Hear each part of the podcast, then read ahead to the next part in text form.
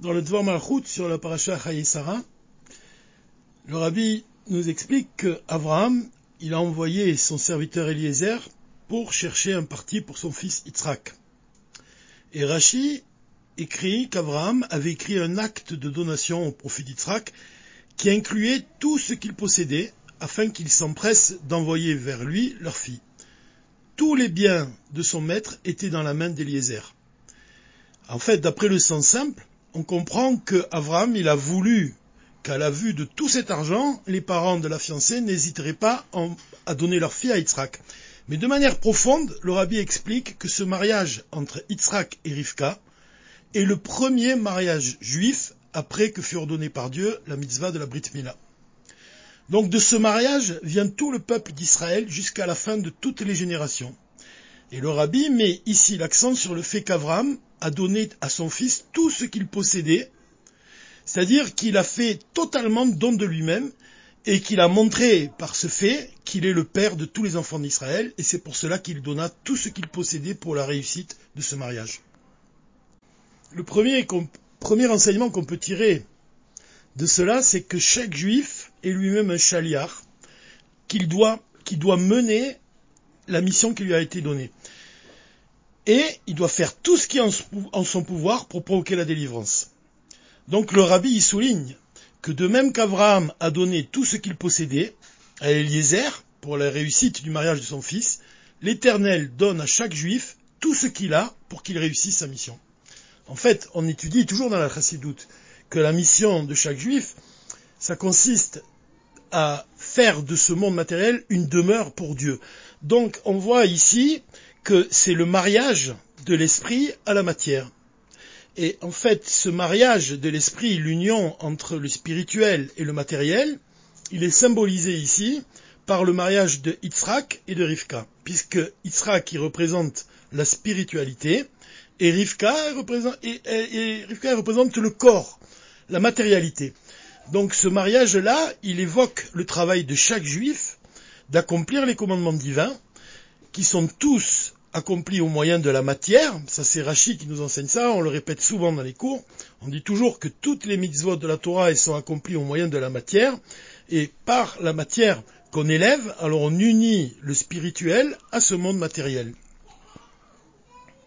Enfin, on peut étendre ce principe-là à plusieurs choses puisque quand on dit que la mission de chaque juif, ça consiste à faire de ce monde matériel une demeure pour l'essence divine, c'est réaliser l'union de l'esprit avec la matière. En fait, ça consiste, pour ce qui est de l'étude de la Torah, de relier l'étude de la partie révélée de la Torah avec sa partie profonde. Puisque quand on étudie le Niglé, la partie révélée de la Torah, on parle de choses matérielles.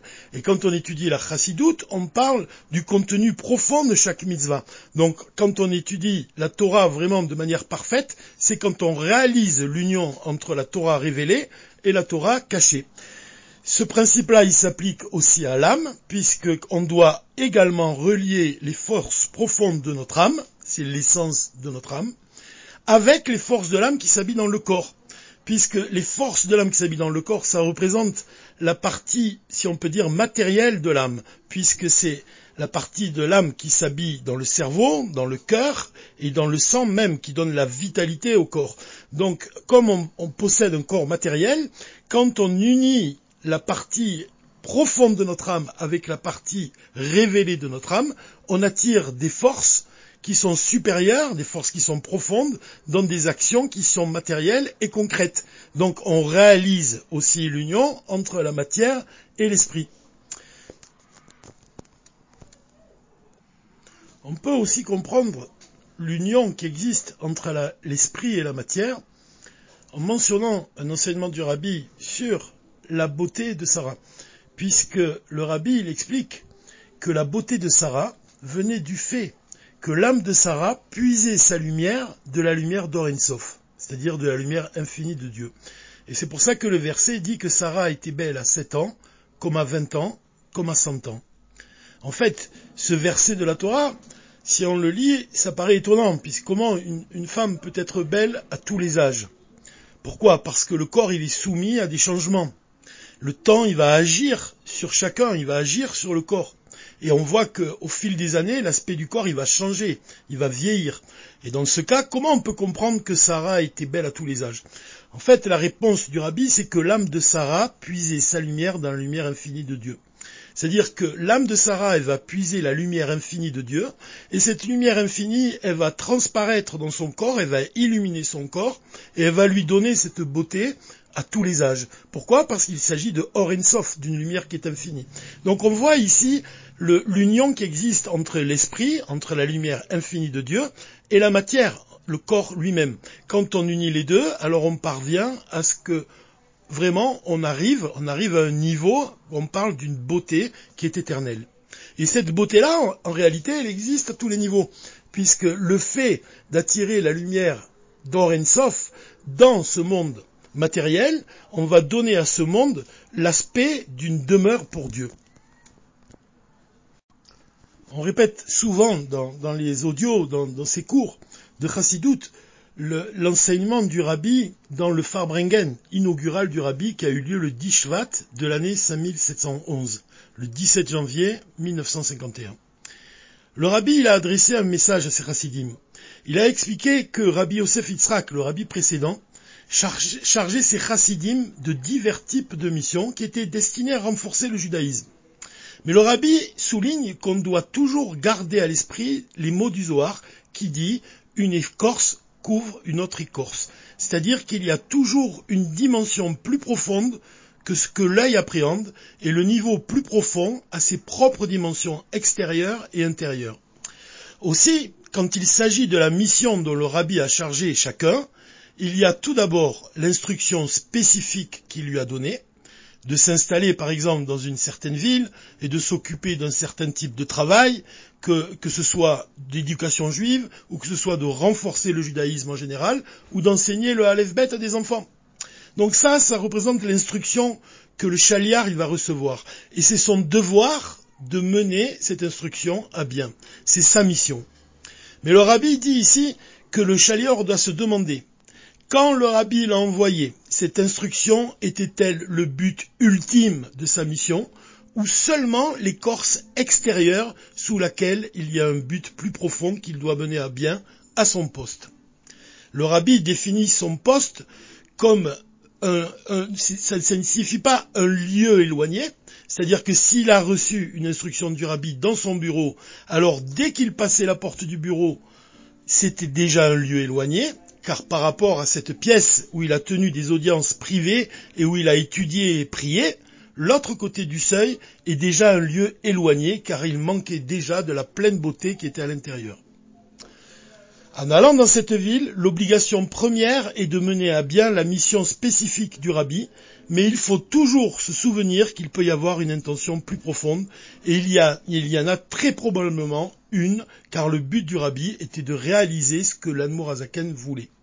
Et l'amour Azaken, il a dit que les enseignements du chassidisme ne sont pas pour un, euh, un, certain parti ou un groupe de juifs, mais ils sont pour tous les juifs sans exception.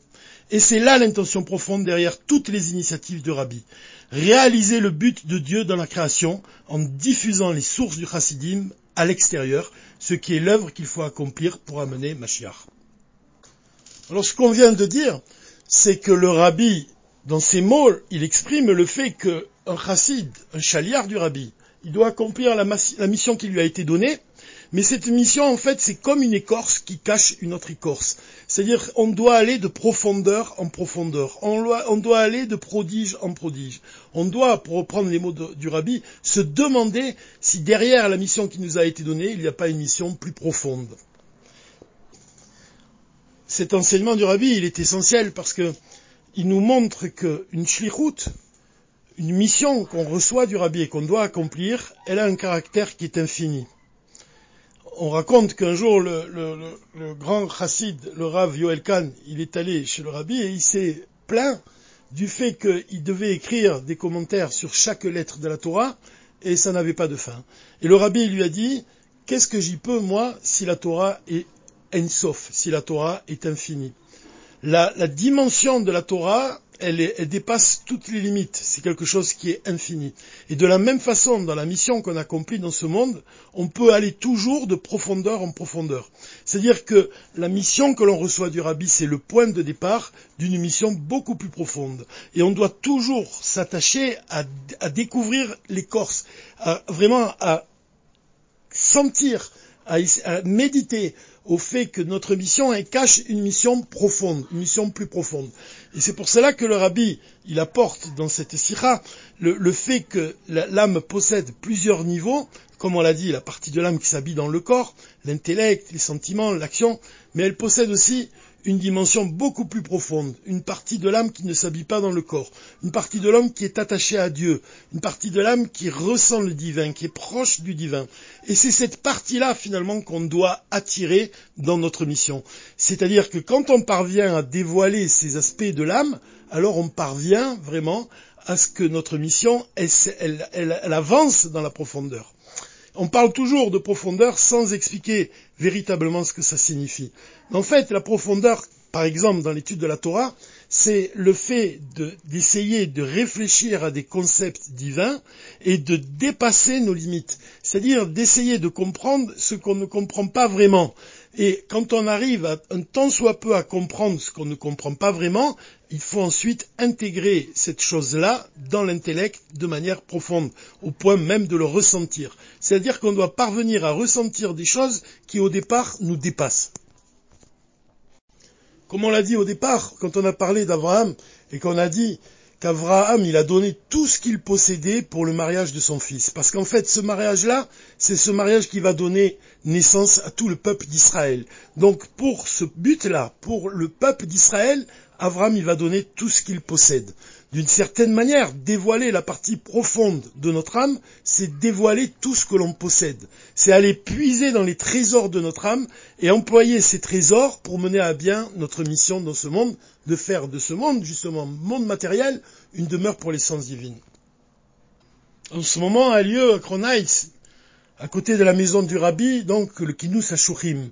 Et en fait, on pourrait comparer ce Kinous Ashurim à une roupa, à une immense roupa on pourrait dire que le khatan c'est le rabbi et tous les shurim ça représente la, fiancée, ça représente la kala, ça représente l'union entre le khatan et la kala. Et comme on dit que dans un mariage, le toit de la choupa, au-dessus du toit de la choupa, le ciel s'ouvre face à toutes les prières, on voit que l'union du rabbi avec les chassidim, il permet au ciel de s'ouvrir et à chacun de demander vraiment tous, les prières et les bénédictions pour provoquer la délivrance dans le langage de la Kabbale, quand on parle du, corps, on parle du Shem Ban. Et quand on parle de l'esprit, on parle du Shem Ma. Donc quand on parle de l'union entre Rivka et Yitzhak, on parle de l'union entre ces deux noms divins. Et en fait, le Machiar lui-même, il représente l'union de ces deux noms, puisque d'un côté, le Machiar, c'est un être de chair et de sang, et de notre côté, il est l'envoyé du Saint béni soit-il, et d'après la halacha, celui qui est envoyé par par euh, celui qui l'envoie, le chaliar, il est comme celui qui l'envoie.